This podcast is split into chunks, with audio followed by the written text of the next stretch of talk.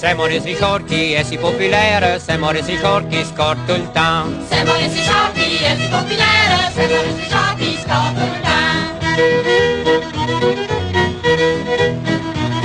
Voulez-vous ma recette, je vais vous la donner. Voulez-vous ma recette, je vais vous la donner. Ouvrez vos deux oreilles et tâchez d'écouter C'est Sämores i Chorki est si populaire c'est Sämores i Chorki ska tultan Hallo zusammen und herzlich willkommen hier zum Two Pigeons and a Puck Podcast. einem NHL-Podcast aus der Schweiz mit Fokus auf Schweizer Spieler und natürlich auf die zwei Teams, wo man im Logo vielleicht auch erkennt, nämlich San Jose Sharks und Ottawa Senators. Am Mikrofon mit mir ist der Dave. Sag mal Hallo. Hallo zusammen. Und ich bin Danilo. Und ja, wir haben einen neuen Podcast jetzt gerade am Aufnehmen und hoffe, ihr habt Freude daran. Gut. Absolut, Sprung ins kalte Wasser machen wir das. ja, genau, vielleicht kurz zum Vorstellen.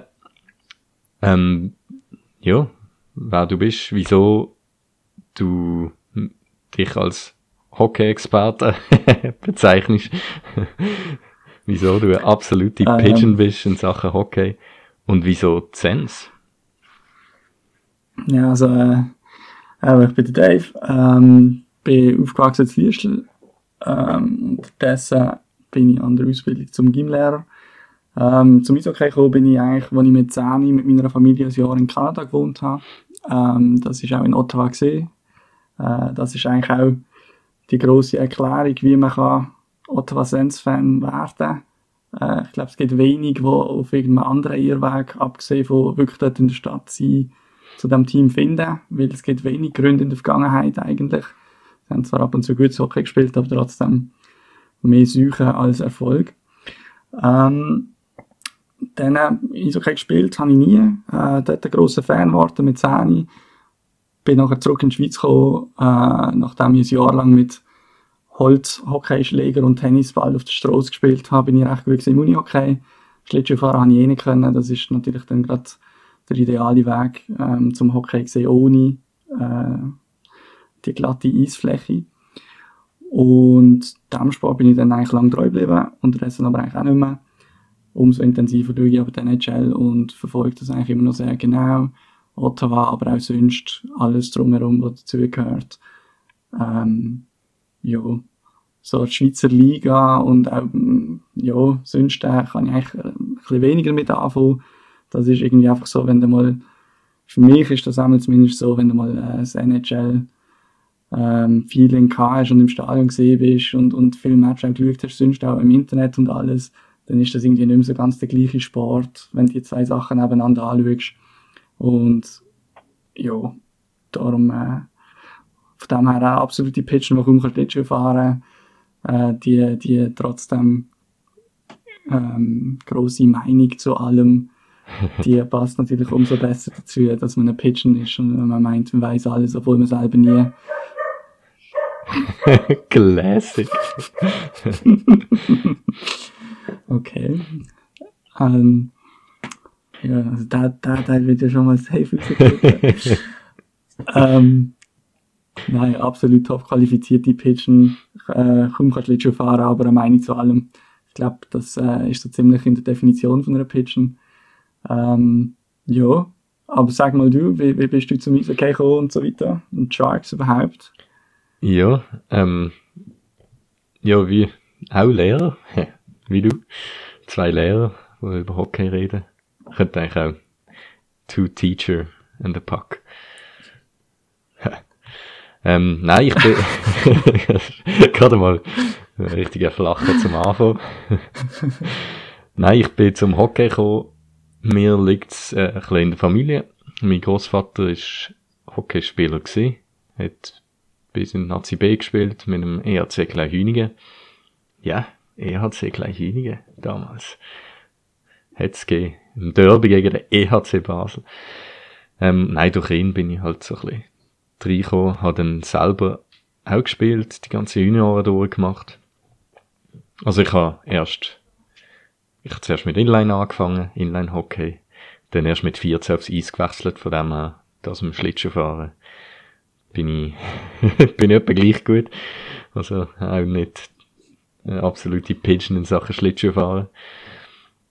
Und so halt zum Hockey gekommen. Aber ich habe immer ähm, Viertliga gespielt, aktiv dann nach den Junioren. Und da auch nie Ambitionen gehabt. Oder können haben, zum irgendetwas erreichen. Aber absolut Spaß daran. Viertliga, das ist super. Und Sharks, das ist eigentlich lustig. Zu denen bin ich gekommen. Ähm, es hat, äh, ich muss jetzt ein bisschen ausholen. Das war im Primarschulalter gewesen. Und zwar hat es im Winter, hat es einen Schneemann gehabt, auf dem Schulgelände. Und da drauf ist nämlich so eine Kappe gewesen, so eine Beanie mit einem Sharks-Logo. Und Kleptoman, wenn ich gesehen bin, habe ich gefunden, ah, mega cool, Hai. und hat die Kappe genommen. Und habe dann eigentlich erst später dann kennengelernt, was das für ein Team ist und so. Und habe mich dann, ja, so 2002 um, 3 um, habe ich mich dann auch interessieren. Eigentlich gerade kurz bevor der Lockout war. Und dann eigentlich nach dem Lockout, jetzt muss ich immer schauen, dass ich mich nicht, dass ich nicht Lockdown sage. Nach dem Lockout 2004, 2005, habe ich mich dann eigentlich wirklich voll auf interessieren. Und eigentlich immer Sharks-Fan gewesen. Ja, das ist eigentlich so ein bisschen meine Story dazu. Ja, genau. Jetzt, äh, ich glaube, nach der Vorstellung können wir mal ins Hockey technisch, oder? As they say in Absolut, hockey, machen wir das. let's do that hockey. Cringe. ja, vielleicht ein kurzer Überblick, was wir so ein bisschen behandeln in der Pilotepisode. wir werden natürlich noch nicht zu tief jetzt reingehen in die Themen, aber so ein bisschen, ja, der Zeitpunkt halt jetzt gerade Regular Season zum Teil vorbei in der NHL, bekanntlicherweise. Und dass wir da ein bisschen einen Rückblick machen auf die Leistungen der Schweizer Spieler. Ähm, die 15, die es, glaube geschafft haben, diese Saison. Dann äh, kurz äh, Sharks-Saison, Rückblick, Ottawa-Saison, Rückblick. Dann haben wir das Segment 5 Minutes for Fighting, wo wir ein kontroverses Thema werden vorstellen und in 5 Minuten uns darüber werden auslassen. Aber genau 5 Minuten. und zum Schluss noch eine Playoff Prediction. Also zumindest so weit wie es halt jetzt momentan möglich ist mit diesen Teams. Genau. Ähm, ja, dann springen wir gerade mal rein und beginnen uns zum Rückblick von den Schweizer Spieler. Jetzt Dave, du hast dich da, glaub fast noch ein bisschen mehr oder hast ein bisschen mehr recherchiert in dieser Beziehung. Und Ja, willst du mal anfangen? Oder soll ich mit dem Timo Meyer mal anfangen? Ja, nein, der Timo, der kommt dann erst als Viertes. Ich habe da mal äh, die Spieler mal vorne schön natürlich ähm, nach Punkten sortiert, so dass alle Bemessenden, das heisst, äh, man sieht natürlich sofort, wer gut ist und wer schlecht. Nicht. Aber ähm, trotzdem, ich glaube, es sind ein paar sehr gute Saisons gesehen für die Schweizer Spieler. Ähm, ein paar auch recht enttäuschende, äh, nicht auch zuletzt verletzungsbedingt. Aber schauen wir das mal an. Ähm, der erste, der oberste auf der Liste mit 40 Punkten, habe ich Kevin Fiala. Hm, Der ist äh, bei Minnesota, haben die eine sehr spannende Saison gehabt. absolut. Ähm, eigentlich durchaus, äh, ich glaube, ich, ich weiß nicht, ob die schlecht gestartet sind, aber ich habe das Gefühl, die sind recht konstant gut gesehen und jetzt gegen Ende sogar kommen sie noch an die zwei Spitzenteams an, mit, mit, mit Vegas und mit ähm, Colorado sind sie gar nicht so viel hinter drin. Dort dann natürlich die ganz große Story mit Kirill Kaprizov, der ähm, Kirill the Thrill. Ähm, Krill, trotzdem- Thrill. der, der, Million der Dollar der Bill. Hat, ähm, eigentlich So. letzt, der, hat schon äh, letzte Playoff ähm, angedeutet, was in ihm steckt. Er ist ja letzte Saison, meinte ich, oder vorletzte Saison, ähm, ist er von, von Nashville zu Minnesota geschickt worden. Ich meinte Frau, was ist es, Frau Grandlund oder Frau Haugler, eins von beiden. Auf jeden Fall, ähm, letzte Saison definitiv gut angekommen in den Playoffs in, mit, mit Minnesota, hat dort viel getroffen gehabt und hat eigentlich diese Saison jetzt mit 20 Goal und 20 Assists ähm, sehr schön nachgelegt. Das sind doch Werte, die in einer abgekürzten Saison ja, also er hat jetzt 0,8 Punkte pro Spiel. Das ist äh, für Schweizer Spieler eigentlich sehr, sehr gut. Da, da gibt es nur einen, der jetzt in letzter Zeit, wo mit dem Josi in der letzten Saison noch, noch besser war als das. Ähm, ja, Ja, hast du, ihn, hast du ihn auf dem Schirm gehabt oder weniger? Doch, schon. Also ihn, vor allem, ja, eben, also ich, ich habe jetzt nicht immer äh, alle Matches verfolgt, obwohl Minnesota finde ich ein recht geiles Team. Und eben, gerade die Saison, wie du gesagt hast. Und nein, es ist mir jetzt gerade die, das eine Goal in den Sinn gekommen, wo er, wo er zum Kirill, den Million Dollar Bill, äh, überlegt und sich dann gerade für einen One-Timer nochmal aufstellt. Und es ist einfach, Ja, ich weiß nicht, es, es, es, es hat einfach so geil ausgesehen und es hat, irgendwie, es haben so viel Freude ausgestrahlt, auch im Jubel nachher. Ich Mhm. weiß nicht, es ist so, da wächst richtig etwas zusammen über Minnesota. Und es ist Mhm. echt geil, dass der Fiala dort jetzt einfach ein Part von ist. Das ist schon geil. absolut. Was beim Fiala auch noch ist, er ist einer, der, ich weiß nicht, ob er das in der Vergangenheit schon gehabt hat, aber diese Saison zumindest immer wieder für Diskussionsstoff gesorgt hat mit ein paar Hits. Ähm, ich meinte, er ist auch ein, zwei Spiele mal suspendet worden, hat auf jeden Fall ein paar grössere Strophen und auch immer wieder unnötige Strophen genommen gehabt. Ich kann mich auch erinnern an einen Match, den ich geschaut habe, wo nachher irgendwie die Gastkommentatoren gefunden haben, ja, das ist jetzt quasi die, die ähm, eine dumme Strophe, der Fiala pro Match nimmt. Und also das scheint sich recht um irgendwie gesprochen zu Ja. haben. Also er hat jetzt, was hat er da? Ähm, ich sehe seine Pimps gerade. Ah, da 43 Strafminuten, also schon, ja. Ja, deutlich mehr als alle anderen, oder? Ja, ja, es hat am meisten von der Schweizer. Und das als Forward, ich meine, das muss man natürlich auch noch sehen, oder? Ich meine, Verteidiger haben schnell mal ein paar Strafminuten, aber als Forward 43 Strafminuten in 50 Spielen ist schon beträchtlich. Ja. Aber er, er zahlt er zahlt äh, der Wild mit seinem, mit seinem Offensivpotenzial definitiv zurück. Voll. Also er ist auch ein bisschen Dann, edgy, sorry. Ja. Definitiv, ja das, definitiv. Das, also, das weiss man, ähm, darum ist glaube ich auch, Auch vom Charakter her, Ja, genau. auch vom Charakter her, nicht nur Spielweise, sondern auch Charakter her. Ähm, kommt auch mal so über. Mhm. Ich, ich, ich will ihm da natürlich nicht persönlich, äh, Nein, nein. habe ich noch nie getroffen. ah, er ist sicher ein super Typ, aber nein. Dann würde ich eigentlich sagen, gehen wir gerade weiter zum nächsten. Und das ist der Nino Niederreiter. Auch er hat 20 Goal geschossen, ein bisschen weniger Assists, mit 14 Assists, hat 34 Punkte in 56 Spielen. Mhm. Ähm, bei ihm bin ich recht äh, positiv überrascht. Also nicht eigentlich, nein, eigentlich ist es falsch. Ich bin nicht überrascht, aber ich habe ich hab die Befürchtung gehabt, dass er bei Carolina, was sehr ein geiles Team hat, wird abrutschen und seine Rolle wird verlieren, weil er häufig auch ein bisschen streaky ist, weil er mal der ist, der nach zwölf Spielen immer noch erst ein Goal geschossen hat oder so. Aber ich habe das Gefühl, mit dem Rod Brindamore hat er dort einen Coach, der einfach auch weiss, was er an ihm hat. Er hat einen, der vor das Goal steht, der in, in, in die Ecke geht, der, ja, wo halt wirklich einfach das macht, was man muss machen auf dem Niveau auch. Da kann nicht jeder ein Fiala und ein Kaprizov sein. Das kann nicht jeder der ähm, Svechnikov sein von Carolina. Da braucht es auch den Niederreiter und dort, glaube ich, hat er wirklich das grosse Glück, dass er jemanden hat, der an ihn glaubt. Zu Recht natürlich auch, aber ja. Und ich sehe bei ihm auch wirklich das grösste Potenzial mit seiner Mannschaft jetzt in der Postseason etwas zu reissen, weil ich finde Carolina, das ist einfach, jetzt vielleicht, ja, kommen wir später dazu zur Prediction und so weiter, aber ich finde Carolina wirklich eins der stärksten Teams in der NHL. Ja. Nein, ja, muss ich auch sagen, ich bin positiv überrascht gewesen, absolut. Also eben nach der Saison, nach letzter Saison, ist glaube ich gesehen, also nach dem Trade ist ja ein bisschen gekommen und dann, äh, aber nachher irgendwie wieder einfach bei 8 Goal oder was hat er am Schluss gehabt, letzte Saison. Ja, weiß nicht. Ich weiß es jetzt gerade auch nicht, aber ich weiß noch, gerade nach dem Trade hat er irgendwie ein Point per Game Ja, genau, dort hat er und kurz, irgendwie ein mega äh, Goal ja. gemacht und alles. Genau.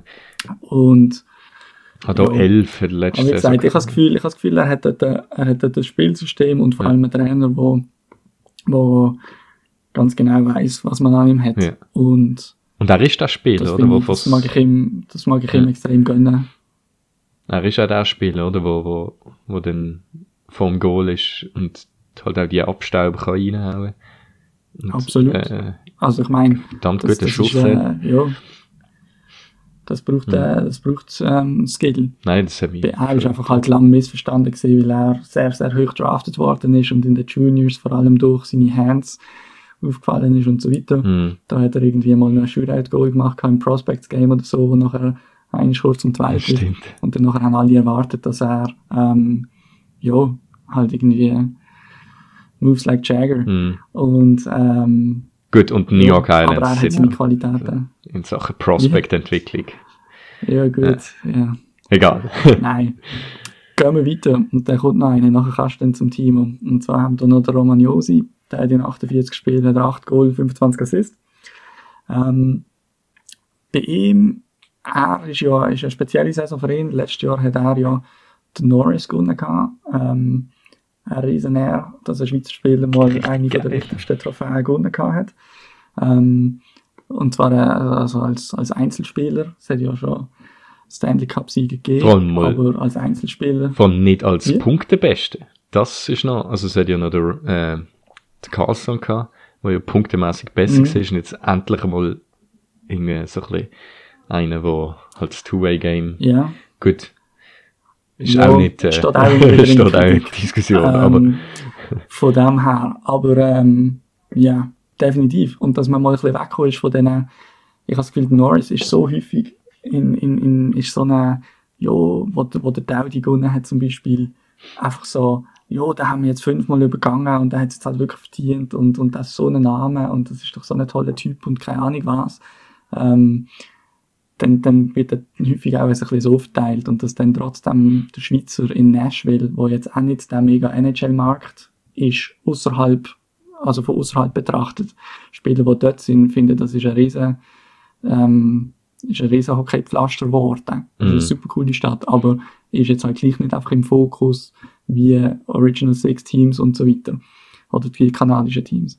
ja. Und darum, äh, ja, ähm, dort äh, ist mir vor allem halt geblieben, dass das die Saison extrem gespalten war von Nashville. Die sind ähm, einen Monat vor der Trade Deadline ist quasi praktisch keiner mehr safe gesehen vor einem Trade Rumor. Also einmal keiner, der irgendjemand hat wollen. Ähm, da ist vom, vom Eckholm, Ellis, Forsberg, ähm, Arvidsson, ich glaube, da ist jeder Name umgegeben worden und, und wo er recht landet. Ähm, und dann haben sie aufgetragen und, und ja, haben sich jetzt auch tatsächlich in Playoffs reingespielt. Also das ja, muss man der Mannschaft dann schon auch anrechnen. Die haben sich geglaubt und hat dann einen Coaching-Change Change gegeben und das scheint zu funktionieren zu haben. Hast du das Interview mit dem, äh, Elliot Friedman gelost? Hast du bei 31, ist er gekommen? Mit dem, mit dem Josi, ja. ja. Ja, typisch Schweizer Interview, aber oder? also, habe ich jetzt, äh, also ich, ich mag die Josi extrem, aber dort hast du jetzt nichts Neues erfahren, oder? Nein. Ja. Nein, aber das, also er ist ja auch dort der Captain und, und so weiter. Also ich glaube, da ist er sehr, äh, ja, auf eine Art ein bisschen ein kanadischer oder so ein bisschen ein traditioneller NHL-Captain. So, Ja, nicht so. man weiss auch ein bisschen, was man sagt und was man über sich selber, wie man sich zu verhalten hat und, und sich selber nicht zuerst und weiß ich. Ja, oder Also einfach, ich glaube, da gibt es spannendere Interviews. ja. Ich glaube einfach nicht, äh, so keine Star-Allieren nicht. Also was ich ja, eben, wie gesagt, finde ich ja immer sympathisch. Also ich weiß schon, dass Das, gewisse äh, Elliot Friedman wenn mehr Charakter gesehen, aber ich finde es halt auch amigs schön. So.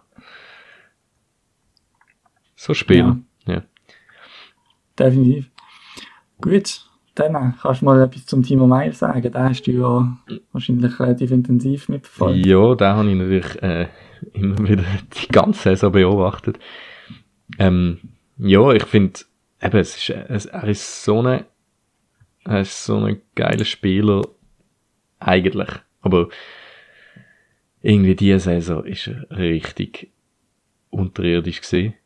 Also, sie ist, er ist so ein bisschen, geht ein bisschen in die Richtung vom Nino Niederreiters, so ein bisschen Power Forward halt, wo meiner Meinung nach sein gutes Spiel halt bringt, wenn er, wenn er halt auch so, so ein bisschen physical spielt, wenn er halt Zug aufs Goal hat und wirklich reinzieht. Und er ist jetzt halt immer so, hat halt versucht, viel aussen zu bleiben, hat es mir dunkt, also in den Spielen, die ich halt gesehen habe. Und hat den, den Zug nicht aufs Goal gehabt, weil dort könnte er halt dann auch seinen Schuss einsetzen, wo er auch hat, wieder Niederreiter. Und es war halt einfach extrem enttäuschend gewesen. Jetzt, ich weiß nicht genau, ja, ich meine, ich sehe ja nicht hinter die Kulisse, ich weiß nicht, erstens mal weiß ich nicht, wie es ihm geht, ob er irgendwie vielleicht gesundheitlich angeschlagen war und wegen dem nicht so physical, physical gespielt hat. Das weiß ich alles nicht. Aber er ist auf dem Trainer, ja, hat einen Call-out bekommen und ist das Line-up auf und ab gerutscht, also bis in die vierte Linie so ein bisschen als Botschaft und ist dann auch wirklich vom Trainer. Also er hat, sie zum Teil auch direkt angesprochen und so. Aber es ist natürlich schwierig in so einer Saison, wo einfach die Sharks ja halt wirklich nicht gut gesehen sind. Ob er dann ein großer Grund dafür ist oder ob er einfach auch nicht hätte können mitziehen, wenn halt niemand anders Leistung erbringt. Ist so ein bisschen, von dem her drücke jetzt hier mal ein Auge zu und ja, finde, also es ist sicher enttäuschend, aber ich würde ihn jetzt da noch nicht abschreiben. Aber mal schauen, was denn für eine Antwort kommt halt nächste Saison. Ja, definitiv. Also ich finde vor allem halt, wenn ich da sehe, 12 Goal, ähm, er ist für mich eigentlich immer einer der besten Finisher gesehen. Mhm. Ähm, er hat halt schon, eben, er ist jetzt nicht irgendwie der mega ähm, Spektakelspieler, aber er ist da gegangen, wo er Goal schießt. Auch eben so ein bisschen, wie du gesagt hast, ein bisschen wie der Nino. Und ich finde halt einfach 12 Goal ist dann schon gerade ein bisschen sehr wenig und vor allem er hat eigentlich auch die Eiszeit und all das hat er bekommen. Also er hat ja im, im, im Nino stehen viel mehr Leute vor der Sonne. Ähm, ich meine bei den Sharks, also er da hat die, äh, 16 Minuten Eiszeit gehabt. Hm. Der Nino hat äh, ja, eine Minute weniger pro Match gehabt. Hey, Ja, aber er ist, also- bei den Sharks ist er viertbester Scorer. Also, Und findest du das jetzt gut oder schlecht? nein, ich, ich sage noch eben, da meine ich, also wenn du so wenig Goal schießt, ist, äh, Ja. und trotzdem noch Vierter bist in deiner Mannschaft, ist so ein bisschen. Klar, das stimmt. Aber ja, ich, ja, Ich glaube, man kann nicht sehr viel darüber aussagen. Also, oder ich würde jetzt nicht zu viel an dieser Saison dran bemessen. Ich glaube, es kommt, denke ich auch nicht. ja, es kommt jetzt ein bisschen darauf an, was, wie es nächste Saison aussieht, wenn es im Team hoffentlich bisschen besser läuft. So. Absolut. Gut, dann gehen wir weiter. Dann haben wir hier eine, aus meiner Sicht eine positive Überraschung, ähm, der Pio Suter. Der hat in 55 Goal hat er 27 Punkte gemacht, hat 40 Goal geschossen für die Chicago Blackhawks. Ähm, ja, hat zuerst nicht so ausgesehen. Also jetzt nicht bei ihm persönlich zwingend, aber so beim Team allgemein. Dort äh, hat es eigentlich angefangen damit, dass ähm, der, wer ist der Kirby Duck, glaube wo sich bei den World Juniors, ähm, ich glaube, das Handgelenk oder die Hand, irgendetwas hat er sich kaputt gemacht. Und er ist dort eigentlich geslottet gewesen, um in der ersten Linie zu spielen, oder zweite Linie zumindest. Ähm, dann der Taves hat eine Season-Ending Injury gehabt, ich glaube, von Anfang an, vielleicht hat er noch ein, zwei Matches gemacht, das weiß ich gar nicht. Ähm, und dann ist die Mannschaft eigentlich sehr, sehr schnell abgeschrieben gewesen. Und das eigentlich zu Unrecht, respektive es haben sich noch Spieler für gedrängt, die man nicht unbedingt auf dem Schirm gehabt hat. Unter anderem mit dem Pius Suter, der seine erste Saison dort jetzt gespielt hat. Und er hat das Glück gehabt, respektive wird sich das verdient haben, zum viel Eiszeit zu haben mit dem Kane, auch mit dem The Brinkhead. Der Brinkhead jetzt gerade Saisonende auch sachstark gesehen. Ich weiß jetzt nicht mehr genau, wie viel Gold er geschossen hat, aber ich glaube, also extrem viel, also ich glaube 25 oder noch mehr. Ähm, der hat eine riesen Saison gehabt. Und dann äh, auch gerade der nächste Schweizer, der auch gerade bei Chicago Center spielt, Philipp Kuraschew. Ähm, ebenfalls sehr eine tolle Überraschung für mich. Ähm, ja, der hat, der hat doch auch immerhin 8 Goal, 8 Assist. Ist jetzt nicht eine mega, mega äh, Statline, aber ja, der hat seine Chance doch genutzt, finde ich. Also dadurch, dass sich die, die, die Positionen geboten haben durch die Verletzungen. Ja. Hast du die, hast du, hast du die mal mitbekommen, etwas von denen? Oder bist du jetzt gerade überrascht, dass die gespielt haben? Oder?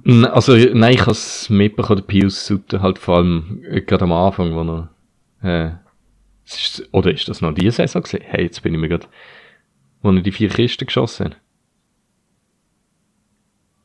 Ist das, Also, der Suter hat seine erste NHL-Saison gespielt jetzt. ah, eben, also schon die Saison, also im, ja, hm. Mu- Muss gesehen Ja, sein. Ja. Okay, ja, wenn, dann. wenn das passiert ist, dann ist die Saison gesehen. Jesus, es ist so weird. Die Saisons. Ähm, ja, nein, dann ist das schon das gewesen, also wo er halt gerade mit vier Kisten, Also, äh, also drei hat er geschossen, gesehen ich da gerade. ähm, also bevor, Spiel. bevor wir den Ah, Podcast ein jetzt ja. machen, dass er vier Goal geschossen ja, hat, stimmt. hat drei geschossen. Gut. Genau. Ja, ist gut. Fact Gegen das check. übermächtige Detroit. Du bist viel zu wenig Pigeon für das. Entschuldigung. Pigeons do Research, bitch. Nein, super. Ja, genau, ein Hattrick hat er geschossen. Voll. Ja, dort haben wir mitbekommen, aber ich habe jetzt, also Blackhawks, muss ich jetzt ehrlich sagen, habe ich auch nicht so verfolgt. Ähm, von dem her kann ich jetzt nicht sehr viel dazu sagen. Also sind auch nicht in meiner Division gesehen oder so, hat jetzt auch nicht sehr viel in meiner Division. Ja. Schön hast du es selber gemerkt. Genau. Äh, nein, von dem her kann ich jetzt eigentlich auch nicht so viel dazu sagen. Nein, also ich nehme das jetzt auch nicht raus, da genau zu sagen. Aber ich glaube, ich glaub, sie haben sich beide in eine Position gebracht, wo sie, wo sie beide nächstes Jahr ähm, in einem wahrscheinlich noch stärkeren, falls man das so sagen kann, Chicago-Team, wobei das ist eigentlich, ja, ich weiß jetzt nicht, ob man das so kann sagen. Die, die, äh, ich habe das Gefühl, die reden ständig drüber, wenn der große Rebuild wieder kommt. also wenn das die Zeit von Kane und ähm, Taves abgelaufen ist. Mhm. Ist noch schwierig zu sagen. Aber ich glaube, sie bringen sich dort auf jeden Fall in eine gute Position. Ja, voll. Ähm, da noch die letzten Jahre daraus raus zu drucken. Und ein bisschen mitfahren. Absolut. Ich, also ich denke Ja. jetzt nicht, dass sie wahrscheinlich irgendwie gut, nein, prove me wrong. Aber, der, aber ich glaube jetzt eben so Komplementarspiel halt günstig, das ist halt Sinn. Definitiv. Also ich meine, ich glaube, der Pio Suter, der, hat- der hat schon seine Qualitäten, gell? Und ich meine, der Kura-Chef, der ist äh, 21. Also ja, der, der hat jetzt auch noch nie irgendwie unbedingt sein, sein Potenzial voll ausgeschöpft. Ist auch ein sehr technischer Spieler, der nicht riesig ist, wo, wo wahrscheinlich auch zuerst ein bisschen muss lernen, ähm, sich seine Räume zu nehmen in der NHL, wo, wo halt einfach physisch ja, ein bisschen ein anderes Kaliber ist natürlich. Ja. Ähm, Nächster Spieler, Nein, dann möchte ich eigentlich Also, weitergehen, ja. genau. nächster zwar- Spieler auf meiner Liste auf Elite Prospects. Aha, Wer ist denn echt drauf? also, Joe- ja, aber- Fucking Thornton aufgelistet. Weil er, also wenn der Schweizer Spieler ist, weil er halt eine Doppellizenz hat mittlerweile. Ah, sicher? ah, jetzt bin ich jetzt sehr verwirrt gewesen. Okay. Okay. Lass mich jetzt mal raus. Jo, ja, ja, hätte ich jetzt nicht. Aha, spannend. Nein, bei mir, bei mir ist der nächste jemand, der äh, sehr viel Pech gehabt diese Saison. Das hat Nico Hischier. Mhm. ähm, zwei Verletzungen gehabt. Äh, was ist, was ist dein Highlight gesehen von, von der Nico Hischier Saison? Highlight. Oh Gott. Aha. Also wenn du jetzt keins sagst, Ähm, das Highlight, ja, seine Captain-Benennung. Ah, oh ja, Gott! Hab mich Sehr gefühlt wie ein gut. Test. sehr gut, sehr gut. Also doch ähm, ja. zwar pitchen, aber nicht ahnungslos. Okay. ähm, nein, das, habe ich, das ist Ja. für mich doch ein bisschen aus dem Nichts rausgekommen. Ähm, Ich hätte es auch nicht erwartet. Ich schätze ihn zwar extrem so als, als, als Captain tauglich und Captain Material ein, aber dass es dann wirklich geworden ist, in einem Team, wo doch gewisse andere um sind, also ich denke jetzt auch an äh, Jack Hughes, Mhm. ähm, wo, wo vom Vermarktungswert her sicher viel höher einzuschätzen ist. Ähm, die haben auch sonst noch Leute rum dort mit, wo, wo, wo jüngere sind, ähm, im, im, im äh, Hischi-Alter auch, also wie Pavel Saka und keine Ahnung was, ähm, wo schon ein bisschen länger dabei sind und äh, dass sie es dann im Hischi gegeben haben, hat mich extrem positiv überrascht. Ich finde das auch cool. Ähm, auch wiederum, so ein bisschen wie beim Nino, habe ich das Gefühl, dort hat es eine Organisation, die ihn versteht, die weiß, was er bringt und wo ihn auch nicht nur dran misst an seinen Punkten. Er hat jetzt 11 Punkte in 21 Spielen, das ist nicht schlecht, das ist ein halber Punkt pro Spiel. Ist jetzt mehr als der Suter und der Kurachev, einfach halt viel weniger Spiel gehabt. Ähm, aber ja, ich glaube, er wird ja auch immer wieder für sein Two-Way-Spiel gerühmt und so weiter. Mhm. Ja, eben, und es ist eine Saison, wo ich jetzt auch, also mit 21 Spielen, ähm, ja, eben, sehr unglücklich gelaufen. Und finde jetzt auch, Definitiv sehr äh, ja, dürfen wir jetzt auch nicht zu hoch bemessen. Aber ja, auch Nein. Captain geworden, finde ich, also, es über, ich bin überrascht gewesen, aber irgendwie auch nicht, weil eben, wie du gesagt hast, ich glaube vom Typ her ist schon so der Captain Material. Mhm, So kann man sehr gut Absolut. vorstellen. Einfach, ja.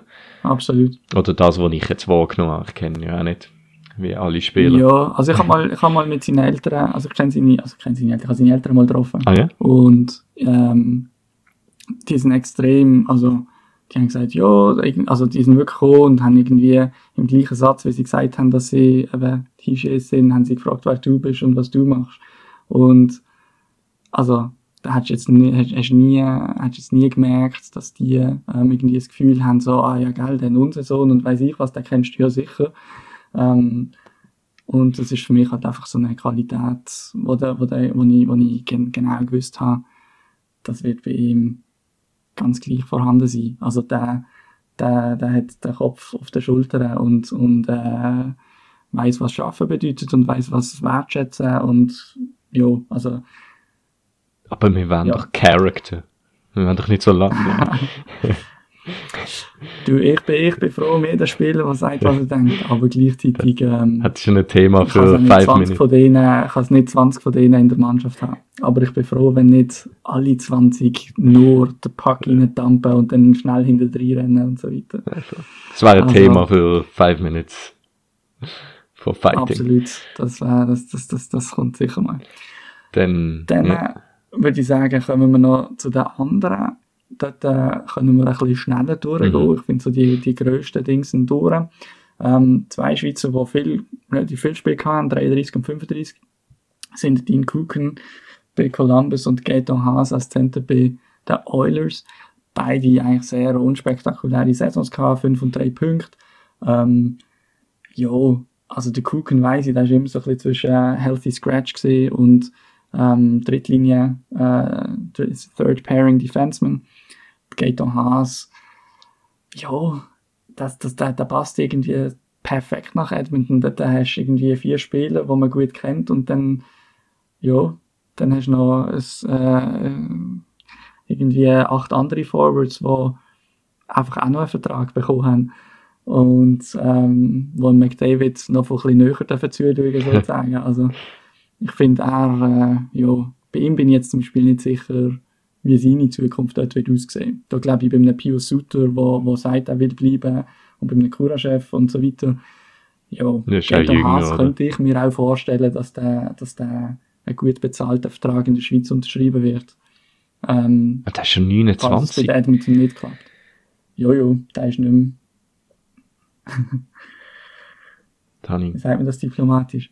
Hä? Der, der ist, äh, der hat, der hat sein maximales Potenzial im Moment. Ja. Also der ist jetzt gerade auf dem Peak. Und ich habe das Gefühl, bei Edmonton wäre er jetzt auch in einer Rolle gesehen, wo er, wenn er, wenn er voll eingeschlagen hat, dann hätte er auch können dritte Center sein und reissen. Ja. Ähm, hat jetzt halt nicht gelangt. Ich bin mir sicher, er, er, er ist ein- sehr, sehr guter Spieler, der gerade auch in der Schweiz wieder super wird aussehen. Aber es ist halt einfach ein großer Sprung. glaube ich. Props to, hi äh, props to him, dass Ah. er das äh, ja, macht. Ja, So. das ist, äh, genau. Beast, also ich ja. meine, der, der Schweizer Spieler, den ich äh, seit eh und je am meisten enttäuscht bin davon, ist der Julian der, der einfach irgendwie aus meiner Sicht nie äh, sich getraut hat. Von dem her, jeder, der das mal gemacht hat, Und, und wenn er nachher ein Jahr lang AHL gespielt hat, Hm. ähm, finde ich cool. Finde ich super. Weil in die Schweiz kommen, können die alle wieder zurück und, und bekommen einen guten Vertrag. Ja. Ähm, dann äh, haben wir nachher noch noch drei auf der Liste. Äh, drei Verteidiger. Jonas Segedaler, Janik Weber und Lukas Pisa. Lukas Bisa will ich näher drauf eingehen. Ja absolut der einzige Match. Da haben wir uns gerade vorher nochmal in voller Länge geschaut. Alle vier Shifts von ihm. Nein. Ähm, Lukas Pisa kann man nicht sagen. Äh, das ist, ich muss gerade schnell schauen, der ist, ist der bei den Islanders. Nein, bei Nashville. Nashville, okay. Bei Nashville und Vertrag ebenso wie der Yannick Weber, glaube ich. Aber hat hat Spisa nicht mal in der NHL, äh, AHL der gespielt? Weber ist bei den, der Weber ist bei ja. den Penguins. Nein, die haben beide nicht. Die haben beide auch nicht AHL gespielt. Beim, beim Weber habe ich letzte lustigerweise gesehen, dass er ähm, vom Taxi Squad in, äh, oder ins Taxi Squad berufen worden ist. Also, Ah, ja. der könnte eventuell sogar mal noch, wenn es noch eine Verletzung mehr gibt oder so, mal noch mal die Schlittschuhe müssen anziehen. Okay. Ähm, Jonas Segedaler, dort äh, erwähnenswert, ist äh, in einem Trade, ist traded worden von den Caps zu den Devils. Swiss Connection. Ähm, genau. Gerade äh, in die Fußstapfen, Fußstapfen vom äußerst ähm, erfolgreichen Devils Schweizer Verteidiger Mirko Müller. Ähm, weiß gar nicht, den habe ich da nicht auf der Liste. Entsprechend im Jahr. Der ist jetzt Ah, auch in Schweden. In Schweden. Ja. Geil, in Schweden, ja. Jo. Nein, ich glaube, im Segedaler wird das gut tun. Ähm, dort hat er wahrscheinlich ein bisschen weniger Druck. Caps sind ja schon eine Win-Now-Situation mit dem Ovi und Backstream, Kusi, Oshi und so weiter. Ähm, ich denke, er, ihn sehe ich durchaus eigentlich so ein bisschen als so zweit, dritt Pairing Defenseman und, und hat auch schon Phasen gehabt, wo er, wo er Leistung gebracht hat. Jetzt diese Saison ist es ihm nicht gelaufen. Äh, 15 Spiele, keine Punkte. Ähm, ja. Aber ich glaube, ich glaub, bei den Devils, dort äh, wird er seine Chance bekommen. Denke ich. Ich glaube auch, könnte eine Chance sein für Durchbruch jetzt. Definitiv. Ja. Absolut. ja. Ja, gut. Moment über. Und zwar der Saisonrückblick auf die Shark-Saison und die Sens-Saison. Jetzt, um deine Stimme ein bisschen schonen, Dave, fange ich vielleicht gerade an mit der Sharks-Saison. Ja, sie haben ja eine elfmonatige Spielpause eigentlich gehabt. Also wie Sens auch, weil sie halt in den Playoffs gekommen sind. Elf Monate kein Spiel gemacht. Und von dem her ist Anfang der Saison sowieso die Erwartung jetzt nicht extrem hoch gewesen. Wir haben nicht gewusst, wie sie halt starten. Aber, also ich bin optimistisch gesehen, aber das bin ich so grundsätzlich. Ja, und dann äh, hat es gerade mal angefangen mit Kane und seinem, seiner Bankruptcy. Und die Frage, ob er überhaupt spielt, weil er ist ja, dort eben, ist noch die Situation ob er die Saison aussitzt oder so. Ja, schlussendlich hat er dann gespielt. Zu unserem Glück, weil er ist dann schlussendlich an die Saison der beste Spieler gewesen. Es ist dann auch nicht sehr viel besser gegangen, weil Carlson hat gerade mal eine Verletzung zugezogen, ganz am Anfang. Wieder seine Groin, wo er ja schon letzte Saison gehabt hat. Und dann haben wir gedacht so, jetzt hat es so lange Zeit gehabt, um sich zu erholen. Und er hat gesagt, er ist wieder 100%. Und so, yes, jetzt mal richtige Saison, Eric Car Carlson. Und dann irgendwie nach drei Spielen Groin Injury. Ich so, come on. Aber ist zum Glück dann auch nicht so lang gewesen. Aber irgendwie hat er nicht, hat so phasenweise seine Leistung können erbringen, aber es ist einfach nicht gelaufen. Dann der Sascha Schmelewski. Das ist ein junger Spieler, San Jose Spieler, der bei der Barracuda gespielt hat, in der AHL dann, und dann aufgeholt worden war für sein erstes Spiel. Und dann haben sie irgendwie so eine Paperwork Problem gehabt. Und er ist wirklich, er ist dort gesehen in der Halle und dann haben sie ihm gesagt, ah nein, du kannst doch nicht spielen. Und er hat seine ganze Familie so eingeladen. Sein erstes NHL-Spiel. Und dann auch so, ah nein, wir haben, irgendein hat dort einen Fuck-up gemacht und dann hat er, Ist der Mike Babcock, oder Mike Babcock Trainer, oder was ist der? Hey, ich weiß es nicht. Aber richtig, sie haben sich dann auch noch entschuldigt und so. Nein, es hat wahrscheinlich einfach wirklich einen, äh, weiß nicht, eine Faxnachricht nicht können ausdrucken oder ja, modern mit so. Liga. Genau. Nein, und dann, ja, sind sie halt so ein bisschen umgedümpelt im Mittelfeld, also unter das Mittelfeld in der Division. Haben dann im April, haben sie eine 8-Game Winning Streak gehabt. Und es hat dann wirklich, sie sind auf zwei Punkte eigentlich für Playoff-Spot angekommen. Und es ist wirklich zum Greifen nach gewesen. Und sie hat einfach irgendwie die Saison noch einigermaßen weiterziehen, so. Und dann wären sie in die Playoffs gekommen. Und dann kommt nach diesen 8-Game Winning Streak und einfach ein 8-Game Losing Streak. Einfach so richtig boom rein und dann ist es echt klar gewesen, dass sie nicht werden in die Playoffs kommen. Ja. Aber so schlecht wie Sens oder so sind sie dann eben auch nicht. Das heißt, sie haben dann wieder, ähm, ja, also, äh, ähm, acht, also einen achten Platz in der Draft Lottery. Und es ist halt einfach wieder das, was sie immer haben. Also so, die Meyer haben sie irgendwie auf den 9. geholt, der Couture. Es ist immer so, sie haben nie einen in irgendwie in der Top 5 oder so. Gut, äh, darf ich dich daran erinnern, dass die Sens höher klassiert jetzt abgeschlossen haben als Sharks? Von wegen so schlecht wie die Char- die Sens sind sie dann doch nicht. Touché. Stimmt. Aber ja, red weiter. Ja, es ist so ein bisschen, ja, eine harte Saison gewesen zum Schauen. Und irgendwie zum Mitverfolgen, weil halt wirklich, keine Ahnung, das ist so kein, das ist so wenig Positives gegeben. Und irgendwie auch, ja, für mich, ich habe gefunden, das Highlight ist halt schon der Marlow gesehen, der die All-Times, äh, Games Played Record gebrochen hat. Finde ich, das ist so für mich halt schon das Highlight gesehen, weil es halt auch einer von ihren Lieblingsspielern war. Also, in seiner Prime. Ja. Aber viel mehr kannst du eigentlich zu der Saison nicht sagen. Es ist wirklich eine Saison zum Abschreiben gewesen. Bitter, weil halt die Verträge alle um sind und die Spieler ein gewisses Alter haben. Und man halt irgendwie so ein bisschen, ja, in einer, im Niemandsland ist, was, ja, es gibt kein Rebuild, es gibt ein Reset, es gibt, ja, es ist irgendwie, Ja, dümpelst ist so um und sehr schwierig. es ist auch ein Draft, wo nicht, wo jetzt auch nicht, äh, irgendwie grad auf die Lottery kannst hoffen, weil irgendwie vom ersten bis zum zehnten kannst du irgendwie so ein bisschen alles haben. Spielt es nicht so eine grosse Ja. Rolle und irgendwie, es ist so ein bisschen, ich freue mich auf nächste Saison. Voll. Also ich glaube, ich glaube, äh, es sind ja durchaus Spieler im Kader, wo du kannst sagen, ähm, die lohnen sich zum Schauen. Und wenn die mal wieder ein gutes Jahr haben und wenn dann mal zwei, drei gleichzeitig wieder ein gutes Jahr hat, dann, Mhm. Dann kann das durchaus nochmal ein Round geben mit dem Kader. Genau. Aber es ist eine schwierige Situation auf Ja. jeden Fall. Ja, eben, also ich würde jetzt auch nicht zu viel interpretieren in diese Saison jetzt. Gerade nach elf Monaten kein Hockey und, also, nicht Ausreden suchen, aber ich glaube, jetzt mal, jo, jetzt mal schauen, wie es Kann ich jetzt so halb, kann ich so halb mitgehen. Äh, will nicht zu viel interpretieren in diese Saison rein, stimmt. Aber die Saison vorher ist irgendwie nochmal fünf Punkte schlechter gewesen und ist um den drittletzten Platz oder so zu Ende gegangen von der ganzen Liga.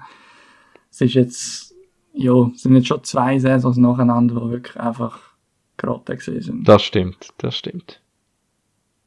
Aber letzte Saison habe ich mehr enttäuscht, so. Dort. Ja, die letzte Saison ist natürlich gerade noch doppelt bitter gewesen, wo der, der dritte Nein, nein, das will ich nicht noch. Aber das ist ja nur der Tim Stützle, ja? Gut. Hast du noch etwas sagen zu den Sharks? Nein, ich kann nur für unsere Zuschauer nochmal sagen, es ist eigentlich eine lustige Situation gewesen, weil gerade mit dem Carlson ist da eigentlich, sind gerade unsere zwei Teams, äh, echt da voll miteinander connected worden. Absolut. Vor allem zwei. Teams, die irgendwie sonst zweimal im Jahr ein Match gegeneinander spielen und absolut nie etwas miteinander zu tun haben. Ja. Und dann äh, schicken sie Carlson zu den Sharks. Und ich habe gedacht, ja, jetzt, jetzt sind sie das absolute Powerhouse und bin recht enttäuscht von allem, was man zurückbekommen hat. Mhm. Und unterdessen ist sich die Sens Community eigentlich brutal einig, dass man diesen Trade definitiv gewonnen hat. Und, aber ich meine, das hätte man nicht können wissen. Ja. Ihr habt sicher Gut, etwas gewusst. Wir haben, ja, ja, genau, genau. Ähm, nein, können wir noch kurz so tun. Dort ist es eigentlich genau so ein bisschen umgekehrt. Also was, was gleich ist, ist, ähm, also der Start ist extrem enttäuschend gewesen. Oder noch ein schlechter als erwartet halt. Dort sind sie irgendwie zwei, zwei Sieg, 13 Niederlagen oder so, sind sie in die Saison gestartet. Ähm, man hat dann eigentlich gross befürchtet, dass es so weitergeht. Ähm, dann hat es gegen Trade Deadline langsam aber besser an. Man hat dann auch gewisse Spieler weggetradet. Ähm, ein Chris, äh, nicht, doch? Oh Mann, egal, den müssen wir rausschneiden. Ähm, Chris Chelios meinst nein, der Crider. Aber ich, ich bin nicht sicher, ob es der Crider war. Egal. Rausschneiden. Es ist dann eigentlich ab der Trade Deadline wirklich immer wie mehr bergauf gegangen. Ähm, man hat immer mehr auf die Jungen gesetzt. Es ist dann auch kurz vor der Trade Deadline ähm, in Amerika in den Playoffs von der ähm, NCAA, also vom College, spannend geworden, weil ähm, dort äh, mehrere Sense Prospects grosse Rollen haben. Unter anderem Jake Sanderson, Jacob Bernard Docker, ähm, dann aber auch Shane Pinto. Und das hat eigentlich wirklich äh, ein, ein, bisschen einen Hype gegeben um, um Spieler, wo, Sense-Spieler, die erfolgreich sind.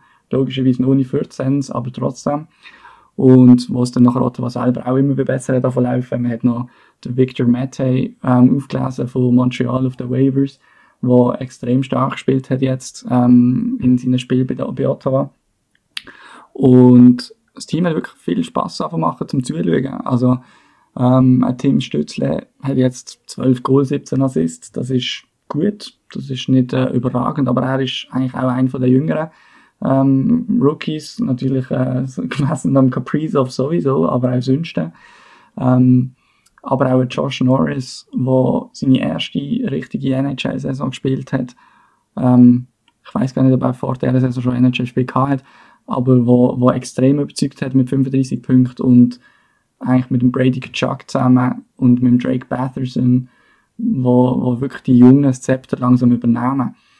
Ähm, also jetzt äh, Ende Saison in den letzten 15 Spielen ist auch der Rekord irgendwie 10 und 5 oder 11 und 4 gesehen. Also wirklich sehr, sehr gut. Und äh, die kanadischen Teams in der kanadischen Division haben sehr Mühe gehabt gegen Sens. Ähm, dort haben sie sich jetzt irgendwie noch auf, äh, auf äh, ungefähr auf einen 9. oder 10. Pick oder so in der Lottery aufgespielt. Spielt jetzt das Jahr nicht so eine Rolle, finde ich.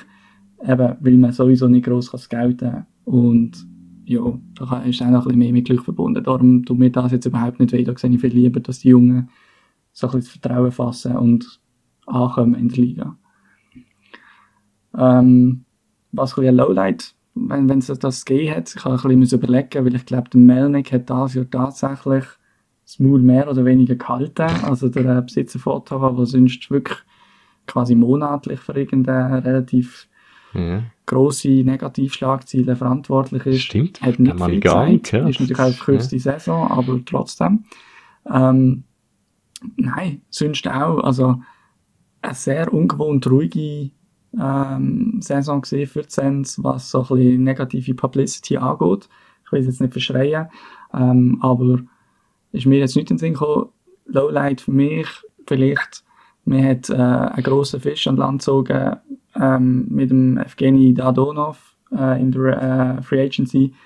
Drei Jahre, ich glaube 5 Millionen Vertrag gegeben. Und ja, also er ist so jetzt als Drittlinienspieler in, in, in einem sehr jungen Kader und ist jetzt nicht wahnsinnig aufgefallen. Ähm, 13 Goals, 7 Assists ist jetzt nicht der Wahnsinn für einen Spieler, wo man eigentlich so ein auf der ersten Linie gebucht hat und denkt, jetzt, der ist und so. Aber wie gesagt, wenn das mein Lowlight ist, gemessen an den vergangenen Saisons, dann äh, ähm, ist das eine sackstarke Saison für Ottawa. Ja. Und sehr, sehr positive Zukunft. Also wirklich, ich meine, für die Sens-Fans äh, wird es jetzt lang, bis, bis wieder gespielt wird, weil man auf so einer Höhe aufgehört hat. Also die, die brennen alle drauf, um wieder, zum wieder können schauen und die Spieler brennen sicher auch schon zum Anknüpfen und, und sich weiterentwickeln. Ja. Und vor allem, du hast, du so jetzt die, die Leistungsträger sind halt auch schon die Jungen.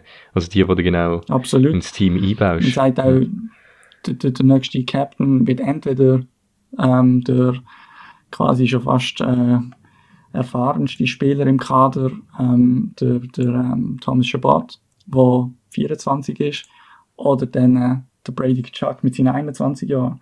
Hm. Und im Moment liegt der Ball wahrscheinlich eher beim Brady. Einfach, er ist extrem konstant und einfach überall auf Eis präsent.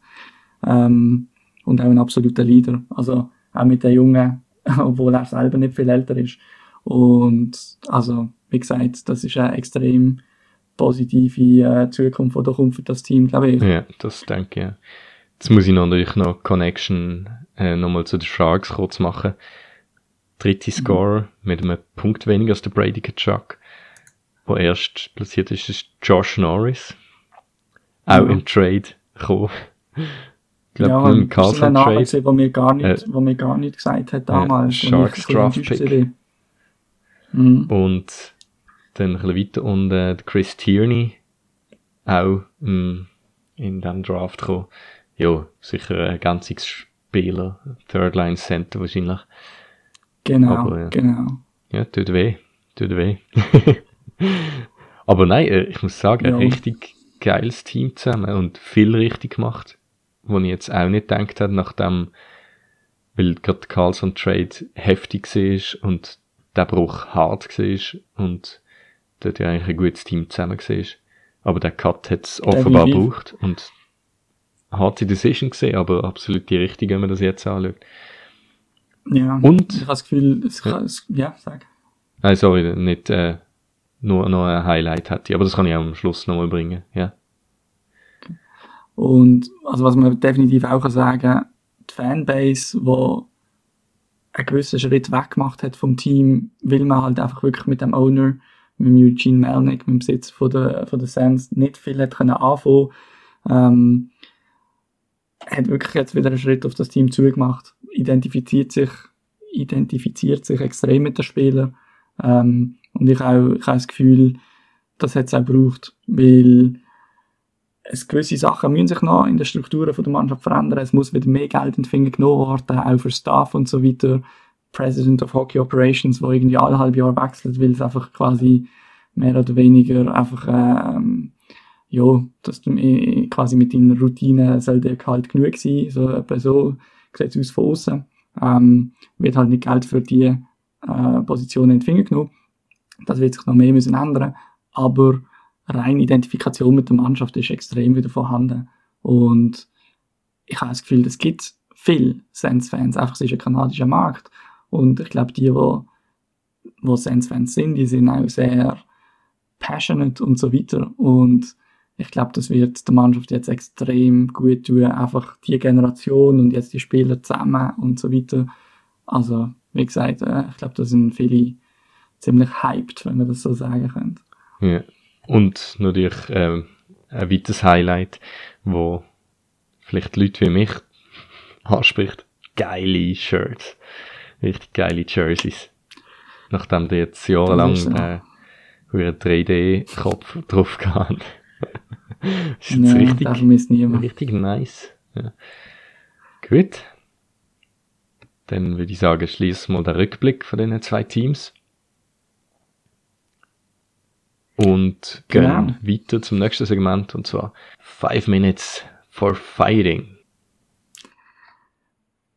Gut. Also, ähm, für das Segment habe ich gedacht, bietet sich super an, ein Thema, das in den US-Medien und in Kanada sehr breit geschlagen worden ist, auch online viel diskutiert auf Twitter und so weiter. Und zwar die Situation rund um Jack Eichel und Buffalo Sabres. Ähm, jetzt weniger nur so ein bisschen die sportliche Misere, die definitiv herrscht, sondern auch allgemein so ein bisschen das Thema seine Verletzung, sein Umgang damit, aber auch der Umgang von der Mannschaft mit dieser Verletzung und alles, was noch erfolgt, hat für sehr große Diskussionen gesorgt. Ähm, vielleicht so ein bisschen als Background. Der Jack Eichel hat natürlich kurz nachdem ich ihn in meiner ersten Runde im, äh, Fantasy Draft gezogen habe, weil er dann eine Season-Ending Injury hatte. Nice. Ähm, und Rückenproblem. Er ist dann nochmal kurz zurückgekommen, hat sich dann aber wieder verabschiedet. Ähm, dann eine gröbere Untersuchungen gehabt und es sind, wenn ich es richtig im Kopf habe, glaube Diskus, ähm, Hernie-Problem. Und das hat ihn dann eigentlich für den Rest der Saison außer Gefecht gesetzt.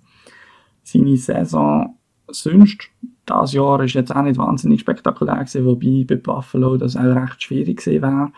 Er hat jetzt äh, das Jahr ähm, zwei Goal, 16 Assists, also 18 Punkte in 21 Spielen gemacht. Das ist eigentlich okay. Aber ja, ähm, er hat jetzt äh, in seiner End-of-Season Press Conference sehr deutliche Worte gefunden. So Sachen wie, ähm, es ging ihm vor allem darum, jetzt wieder gesund zu werden und möglichst fit und sich wieder darauf vorzubereiten, um auf sie zu können, wo auch immer das denn sein werde.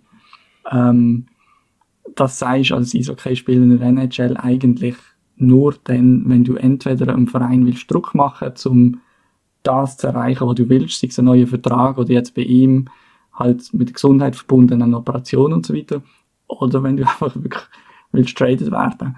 Und ich glaube, dass äh, alle, alle Journalisten werden ähm, mit dem Wasser im Mund zusammenlaufen, weil die haben jetzt, egal was jetzt noch gesagt wird, können die über das reden, den ganzen Sommer nach den Playoffs und so weiter. Ähm, das wird Gesprächsstoff Nummer eins sein, bis dort äh, etwas fix kommuniziert oder passiert ist. Ähm, genau. Was so ein bisschen das Zerwürfnis war, ist, ist sicher so, ähm, soll ich sagen, das immer dauernde äh, Verlieren bei Buffalo, seit er dort ist. Und auch schon vorher natürlich. Ähm, er ist bekannt als extrem ehrgeiziger Typ. Und das wird auch schon lange an ihm nagen. Ähm, und jetzt, äh, gerade mit dieser Verletzung, hat er sich ähm, eigentlich für einen anderen Weg von der Behandlung entscheiden. Er hat gerne eine Operation. Ähm, und der Verein sagt, machen wir nicht, weil ist noch nie so am NHL-Spieler gemacht worden. Gibt, ist uns einfach zu unsicher. Du bist uns quasi zu wertvoll. Wir probieren das mit einfach verheilen und mit sonstiger Therapie ohne operationellen Eingriff, operativen Eingriff. Und das hat natürlich dann für grosse Diskussionen gesorgt. Also ein bisschen quasi sein Körper, sein Entscheid, ähm, gleichzeitig die Verträge, die das eigentlich ganz klar regeln. Ja, wie, wie hast du das, hast du das so ein bisschen mitbekommen? Mhm. Also ich starte mal dann von der Glocke. Both guys, five minutes each for fighting! Wo soll ich da anfangen? Nein, also ich ähm, finde gerade mit den Injuries vielleicht zum Körper, also ja, also natürlich darf, meiner Meinung nach sollte natürlich ein Spieler absolut können selber entscheiden, welche Behandlungsmethode das wählt. Ähm, also finde ich jetzt, ist eigentlich, sollte selbstverständlich sein, ist es offenbar nicht.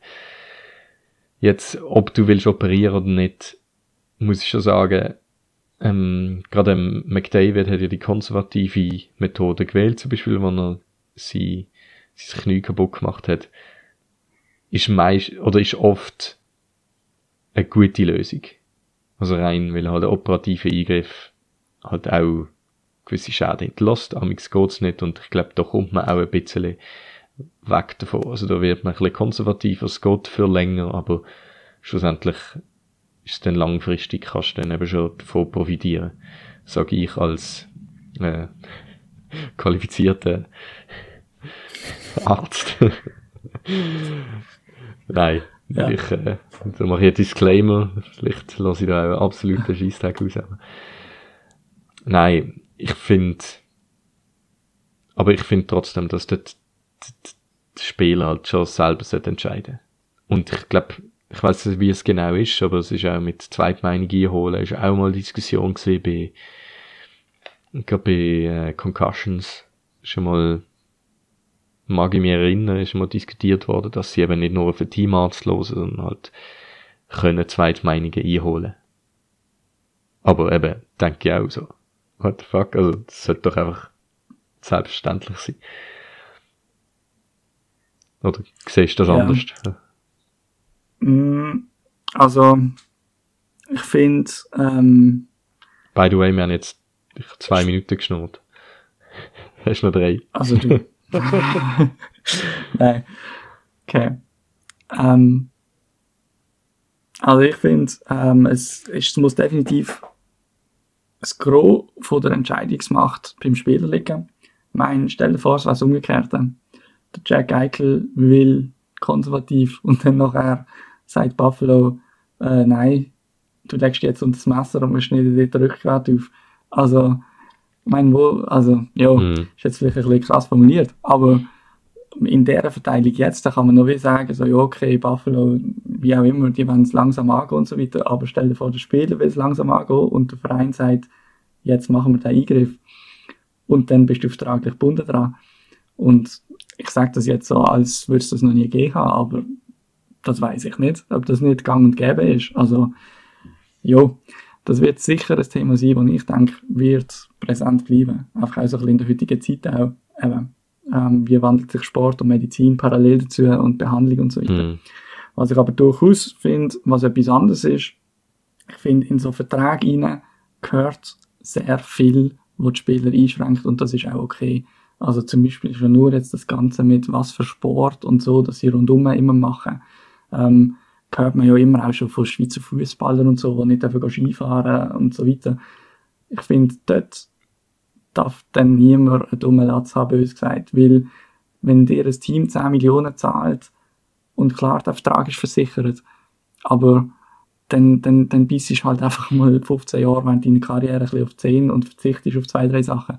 Wenn es jetzt um einen operativen Eingriff geht, ja, ich finde, dort äh, äh, ist halt schwierig, um nachher wirklich den Spieler überstimmen. Mhm. Ähm, jetzt dort dadurch, dass es, für mich ist wirklich noch ein grosser Unterschied, dass der, der Eichel den Eingriff will machen und der Verein nicht. 50 Sekunden. Wäre es umgekehrt, wäre es umgekehrt, fände ich es noch ein bisschen krasser. Oder du nicht? Doch, ja. Ah, Also absolut. Eben, das habe ich auch gedacht. Also, Aber ich sehe eigentlich nie, ich habe nie gelesen im Sinn von, wenn es umgekehrt wäre, dann wäre es nicht so. Ja. Also weißt, ich frage mich dann, gibt es Spieler, wo, wo, wo sagen, hey, irgendwie, ja, das ist nicht meine Art und Weise, ich tue nicht immer alles gerade behandeln, aber der Verein Hm. legt nicht unter das Messer. ich glaube, das wäre eine Recherche ab, wo wir könnten mal schauen, was wir da für Informationen rausbekommen, oder? So. Ja, gehört durch die Zeit. Recherche, das ist doch dein Ding. Metier. Ich bin am dummen, um, dummen Latze. Ah, jetzt. Leider gerade. ja. Gut. Jetzt muss ich mich zurückhalten, dass ich noch nicht weiterrede. Noch ganz kurz, vielleicht zu den Playoffs Predictions. Äh, dass wir das jetzt auch nicht allzu lang machen, sind schon verdammt lang da. Playoff Predictions, vielleicht kurz, äh, genau, der Bracket. Genau. Ja, paar geile Matchups. Welches, vielleicht am Anfang, welches war, oder die Serie, die dich am meisten packt, wo jetzt vielleicht noch nicht ganz klar ist, aber Mm, Also Stand von, jetzt. Welche, welche Serie, das ich sicher geil finde, ist Caps gegen Boston. Und zwar einfach so ein bisschen wegen der, wegen der Identität der Teams. Ähm, bei Boston finde ich auch, die haben ja eine, sind ein bisschen eine mittelmäßige Saison gehabt, sind dann ein bisschen, naja, zuerst Pasternak verletzt, dann ist es auch sonst nicht nur gut gelaufen und irgendwann hat sich dann abzeichnet, dass es mit den Playoffs sicher länger wird, aber naja. Und dann hat man noch einen gewissen Taylor Hall geholt an der Trade Deadline, der seitdem sehr gut gespielt hat bei Boston. Ähm, und auf der anderen Seite die Caps, wo ich finde halt einfach immer noch geil sind, okay spielen, Power, ähm, die ganze äh, Geschichte jetzt um Tom Wilson kann man natürlich darüber denken, was man will. Ich bin da ein bisschen kritischer gesehen, von dem her, äh, ja, tue ich jetzt da nicht irgendwie hm, irgendwie hoffe ich jetzt nicht auf, weiß ich was, eine blutrünstige Serie wegen dem oder so ähnlich. Aber der Chara spielt bei den Caps, ist vorher Stimmt, bei den die Storyline und so weiter. Ja. Also ich, ich sehe, ich glaube, das ist eine brisante Serie, die sicher auch Nein, ja. durchaus könnte knapp werden wobei ich Boston schon vorne sehe eigentlich. Gute Wahl, gute Wahl. Ähm, bei mir, ja, da muss ich halt, ich, ich habe einfach einen Softspot für kanadische Teams und gerade so die Original Six. Wenn es jetzt, äh, stand jetzt Toronto, Montreal könnte es gehen, oder? Ah, das ist schon sicher. Das ist Kanadier sicher, ja, das ist sicher. Jo, sorry, aber äh, finde ich so eine geile Serie. Also, einfach wegen der Geschichte. Ah, nein, das wegen der- das werden vier Ja, geile Spiele, da bin ich absolut wär, einverstanden. und ja, da bin ich jetzt halt als äh, Sharks-Fan, ist nicht der Thornton dort noch dabei, der mitmischt und ja, darum sicher auch noch das Augenmerk dort drauf le legen. Ja, das ist so die Serie, die ich glaube am meisten entgegenfieber jetzt. Ja, und unter Umständen kann man dort sogar noch einen Schweizer äh, sehen. Sehr wahrscheinlich ist es nicht, aber äh, Malgin. der Dennis Malgin ist zumindest wieder einberufen worden auf Nordamerika, ja. Gut, also was war deine Ja. Prediction? Vielleicht. Bei, bei Toronto, Montreal. Ja, wer setzt sich, äh, oder wenn wir einfach ähm, bei den Divisions kurz machen, North, Central, West, East. Ja, machen wir Divisions. Ähm, wer denkst du, dass sich bei der North Division durchsetzt? Von diesen vier Mannschaften. Ich denke, dass es tatsächlich die Leafs werden sein. Ähm, ich denke, es wird zwischen den Leafs und den Oilers sein und zwar relativ deutlich werden die ihre vorherige Serie gewinnen. Aber einfach weil, äh, ich glaube, ich glaub, wenn der McDavid und der Dreisaitl, die wirst du nicht im Griff haben. Aber wenn du die kannst limitieren darauf, dass sie selbst zwei, nur zwei oder drei Goal schießen pro Match, dann sollten sich die Leafs können durchsetzen. Ja, und wer willst du, dass sich durchsetzt? Ähm, ich glaube, am geilsten fände ich tatsächlich eigentlich Montreal. Einfach so ein bisschen der Underdog dort jetzt, äh, ähm, von der Tradition her, hat jetzt nicht mega äh, das Hassverhältnis mit, äh, mit, mit äh, Ottawa im Moment. Ähm, also, ich, äh, ja, ist ein grosser Rival für Ottawa, aber ich fände es geil. Ja, nein, ich bin auch, ähm, ich denke auch, dass sich Toronto durchsetzt. Ich glaube, sie sind einfach ähm, das breiteste Team. Also Edmonton eben mit den zwei Spielern und einem Alien einem anderen Planet im Team. Ähm, ja, das ist schon einfach brutal. Aber eben schlussendlich glaube ich, ist die Tiefe, also das Center Depth bei Toronto ist einfach so unglaublich tief und ich glaube, das ist auch eine richtig gute Stimmung im Team. Logisch, wenn der Thornton dort ist und so. Äh, Von dem her glaube ich, ja, North Division setzt sich Toronto durch und wette auch, dass sich Toronto durchsetzt. Dann bei der Central äh, fange ich vielleicht kurz an. Dort denke ich, ja, es ist halt auch wieder der unpopular, oder nein, der very popular Pick. Ähm, Tampa. Ich glaube, ähm, das ist halt einfach ein, ein gutes Team. Ich glaube, es ist einfach ein gutes Team. Chicago Ja, gut. gesehen ihn, ja, nicht so gut. Aber ich glaube, dort setzt sich, äh, ja, Tampa Bay durch. Von der, vielleicht noch kurz zu, welches das ich will. Ich finde Florida recht langweilig. Ich finde Tampa recht langweilig. Carolina ist ein Team, das ich nicht anfangen kann. Ich war wieder bei der Original Six, wo ich, wo ich will, dass sich durchsetzt. Aber ich glaube Tampa. Ja. Also, wer hast du jetzt gesagt, was ich durch, wo der würdest wählen? Ich glaube, Tampa setzt sich durch. Ich will aber Chicago. Chicago ist nicht in den Playoffs. Ah, fuck. Ja, was habe ich da verloren? ah, das ist einfach noch, äh, shit, habe ich das alte. Ah, ja, fuck. Ah, da Nashville, sorry. Ja, bin gerade verkommen. Hm, Datum. Mhm. Ja. Ja, dann hat's kein Team mehr. ja, dann noch am ehesten. Nein, dann noch am ehesten Nashville. Die Josi. Hm. Aber ich glaube, eben, ja. Ja. Tampa. Du? Ja, ich glaube, ich glaube, es wird sein zwischen Carolina und Tampa. Ähm, Stand jetzt hätte ich gesagt Carolina, wo sich wird durchsetzen. Einfach weil die für mich äh, Breite haben und Struktur und so weiter. Tampa, finde ich, hat jetzt tatsächlich nicht eine über-über-Saison gespielt, immer noch sehr, sehr gut, aber nicht eine übermäßige. Was man bei Tampa sagen muss, die haben jetzt am Schluss ohne Stamkos gespielt und die ganze Saison ohne Kucherov. Das ist ein sneaky Move gesehen, Mann. Komischerweise jetzt auf dem. Eis am Trainieren. Ähm, ja, ist auch ein eine Frage für mich, wo wir einander machen diskutieren. Wie lange geht's, wie lange duldet man das noch, dass da Leute dann so die Cap, wie auch immer. Egal. Ich glaube, es wird Carolina Tampa im Finale sein in der Division und Mhm. ich tippe jetzt mal, Carolina kommt weiter. Ich glaube, der Nino wäre so ein Kandidat für mindestens einen wichtigen Overtime-Winner.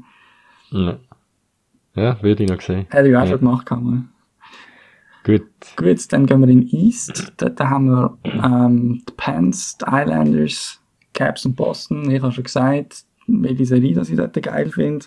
Die andere finde ich dafür gerade ein bisschen zum Einschlafen. Ähm, Pens und Islanders kann ich irgendwie nicht viel anfangen damit. Barry Trotz, sehr ein guter Trainer bei den Islanders, der defensiv alles im Griff hat. Und Penguins, die sind für mich halt, ja, ich weiß nicht, das habe ich irgendwie langsam, den Film habe ich langsam gesehen.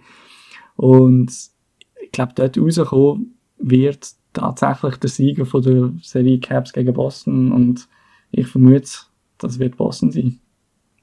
Also aus der ganzen Division Boston raus. Ja. Ich denke, ich denke Pittsburgh. Einfach, also ich finde, das ist ja eine geile Serie. Ich möchte irgendwie auch, dass Pittsburgh sich durchsetzt. Einfach, irgendwie, keine Ahnung, es ist so eine Saison. Man hat es irgendwie abgeschrieben. Malkin lang weg. Und Crosby ist einfach immer da. Ist einfach immer da und dann holen sie Guys aus der Guy Factory und Jake Günzel und irgendwie, ich weiß nicht, ich habe sie nie mögen, speziell nach 2016 im Finale gegen die Sharks, aber es hat schon, sorry, aber äh, ja, er verdient einfach alles, was er, was er erreicht hat und ich glaube, Das ist ein Klassiker. ich glaube, sie setzen sich durch. Einfach West? Genau. Ja, im West haben wir, haben wir noch Vegas. Also dort ist, das ist noch Stand jetzt. Die haben noch die letzten Spiele zum Austragen. Im Westen hatten wir im Moment noch Vegas gegen St. Louis und Colorado gegen Minnesota. Ist für mich, von, wenn man alle vier Teams anschaut, qualitativ die beste ähm, Division. Kein Team von denen, am ehesten St. Louis, aber die anderen drei finde ich dort äh, wirklich sehr stark. Ähm, es wird dort für mich zwischen Colorado und Vegas rauskommen. Und ich muss ehrlich sagen, ich glaube, ich sehe in der Colorado. Einfach weil McKinnon, Rantanen und so weiter sehe ich nochmal ein bisschen auf einem anderen Level, wobei Mark Stone eine riesen Saison gespielt hat. Da tut natürlich mein Ottawa-Herz immer weh, wobei ich mich über alles freue, was ihm gelingt. Ähm, jo, also mein Tipp dort raus, Colorado. Hm. Ja, ähm, ja, muss ich sagen, ich glaube auch. Ich glaube Colorado, also die habe ich jetzt, die habe jetzt viel gesehen. Die Sharks haben zwar nicht immer so, nicht immer so schlecht ausgesehen gegen Colorado, aber Nicht so wegen Vegas. nicht so wie gegen Vegas. Die, Habe ich gesehen, die haben heute irgendwie getweetet, irgendwie so, ja, Messi für Serie 9-0, habe ich 9 Spiele Vegas gewonnen. Thanks for coming. Ja, das ist richtig fit gewesen. Aber Vegas muss ich sagen, die haben richtig geile Twitter-Handle und so. Nein, die mach's, äh, die mach's Absolut. really gut.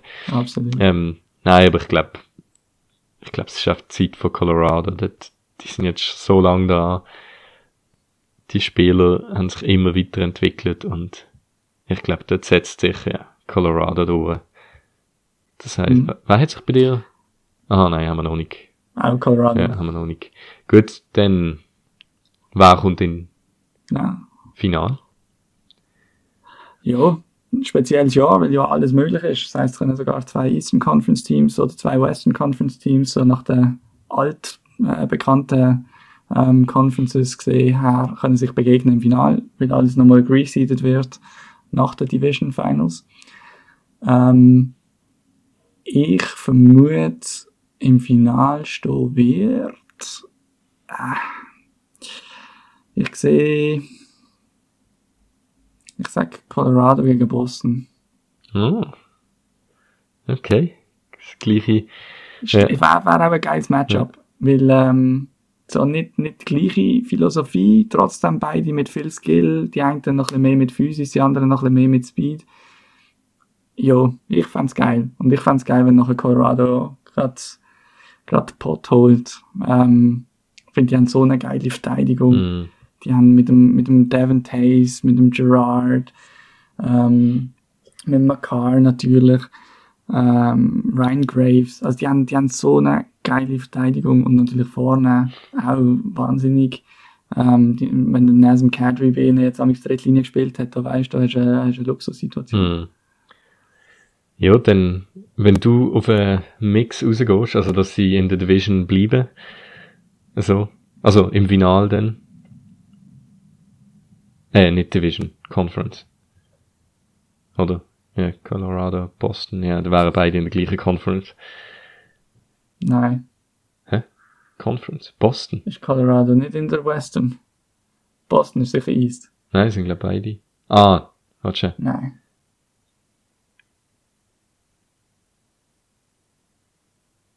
Nein, nein, ist schon. Nein. Kann doch nicht sein. Mhm. Hey, ich wüsste es gar nicht. Colorado ist garantiert Western Conference Team. Also so wie es in dem Break da Also drin ist. Ja, da in der Ja. Bracket, ja. Aber Okay. da haben sie einfach Divisions Ja, voll. gemacht. Gut, spielt ja eben schlussendlich Nein, keine in- Rolle, ja. Nein. Nein, äh, ich denke, im Final wird äh, Toronto und Colorado landen. Also, ich glaube, das sind einfach meiner Meinung nach die zwei besten Teams momentan. Und, also Toronto wird ich natürlich im Final sehen und es ist, äh, ja, für mich wäre es der Wunsch, dass Toronto nicht gewinnt. Ich, ich fände es einfach geil. Ich fänd, also Colorado mit dieser Mannschaft, ich muss sagen, zum Zuschauen auch, ist einfach ein Augenschmaus. also ja, so als neutraler Beobachter, der eh nichts mitzureden hat, als San Jose-Fan. Aber ich glaube, Toronto wäre schon noch einfach ein Stück, so nach wie viel Jahren? Jetzt dann irgendwie zwischen 60 und 70 Jahren. oder so. 67 das letzte Mal gewonnen. Also Ja, das wäre schon einfach 50, ja, sind das 50, 50. Jahre? Ja, ja. 50 Jahre. Ja, es wäre halt schon einfach geil. Ja. Und halt der, der Thornton recht, noch. also außer Ja. als Sens-Fan, ja. Gibt dir recht, außer als Sens-Fan, aber äh, wenn man die Vergangenheit etwas gelernt hat, dann ist das eigentlich äh, Toronto noch so Toronto gut gegen Boston rausgeht. aber irgendwo verkacken sie es und meistens gegen Boston. Das heißt, ja. Und ich meine, letztes Jahr haben sie es gegen Columbus Blue Jackets verkackt. Also, ja, irgendwie so ein bisschen als Sense Sicko, ähm, muss ich sagen, glaube ich nicht, Mhm. dass Toronto es wirklich auf die Reihe kriegen wird. Nicht, weil sie es gerade nicht hätten. Da bin ich einverstanden, aber kann man es einfach nicht Also, vorstellen. dann legen wir uns fest. Ich pick, mein Pick ist Toronto. Und dein ist Boston, hast du gesagt, gell? Als Sieger Colo Ah, nein. ja, ja, Doch. genau, Colorado Boston im Final und dann Ah, als Colorado. Sieger habe ich, äh, habe ich Colorado. Okay, gut. Genau, wir ein Wager. absolut. Das nächste Bier geht auf mich. Nein, gut. Dann, äh, ja, würde ich sagen, schließen wir an der Stelle den Podcast auch langsam ab. Ja, es ist jetzt mal der erste Versuch gesehen. Wir werden sicher noch, ähm, natürlich auf die Saison noch ein bisschen, von beiden Mannschaften noch ein bisschen weiter eingehen. Werden wir auch noch viel zu besprechen haben. Und ja, freuen uns drauf. Ähm, ja, wahrscheinlich wöchentlich uns zu melden, dass wir immer noch genau schauen, wie das Absolut. halt auch zeitlich reinpasst, aber Idee. mal plant. Meinen Sie jetzt doch? Ja. Plant Ja. wären wir jetzt mal wöchentlich. Genau. Ja, gut, dann wo Nein, findet man ja? Einige, einige Schweizer, äh, ja, verdammt nochmal. Jetzt habe ich etwa viermal drin geredet, ey. Also, Nein. Ich glaube auch mit allen Schweizer jetzt, die in den Playoffs sind, da werden wir einiges zum Besprechen haben. Ich glaube, es wird spannend bleiben. Und nein, also da, da freue ich mich drauf, zum äh, mit dir das alles im äh, Blick zu behalten und unsere Pigeon-Meinung dazu zu geben. genau. Ja, dann äh, vielleicht noch Dave, wo finden wir uns Two Pigeons äh, überall bis jetzt? Ähm, ja, also bis jetzt äh, eigentlich vor allem auf Twitter. Two Pigeons, One Pack mit Zahlen anstatt Wörter bei 2 und 1. Ähm, und ja, alles andere sind wir noch so ein bisschen am, am überlegen und am aufgleisen. Aber dort finden wir uns auf jeden Fall. Und dann äh, schauen wir mal, wo uns die Reise noch, welche Plattformen uns die Reise noch antreibt. Gut, Work in Progress. Nein, dem Fall. Genau. Ja, merci vielmals fürs Zuhören. Und ja, jetzt muss ich noch eine Catchphrase bringen, oder? As they say in hockey, It let's do that hockey. It ain't over till the fat lady sings. genau. also, in dem Fall, hey, wünsche ich euch einen schönen zusammen. Ah, schön. Bis nächstes Mal. Ciao, ciao. Hey, I'm Mark Shifley. Hi, I'm Nathan McKinnon. Today we're going to learn about Pigeon. pigeon. Pigeon. Uh, pigeon is a bird. It's when a puck flies over a couple of people. A pigeon is someone you don't respect, maybe a bit of a bench warmer. I think what it derived from is kind of the lower end of a bird. It's more of a friendly thing, Pigeons don't do a whole lot, they're kind of just annoying. mostly just a fun way to jab at each other. Best captain in the league, Mario Giordano. Woo! Pigeon. Every guy in the entire NHL has been called a pigeon at least once. JVR. Pigeon. Pigeon! We just thought it was the funniest thing ever. I know he enjoyed it. It could go from calling someone a pigeon to a pidge to a pidgey. Someone on the team who uses pigeon a lot would be Nikita Zadorov. He thinks he's a Nick Lidstrom, so calls everyone a pigeon. If someone sees like a pigeon on the street, you know, you take a picture of it and send like our team Snapchat group and refer to one of the boys. I think that's always the you know good memory about talking about a pigeon.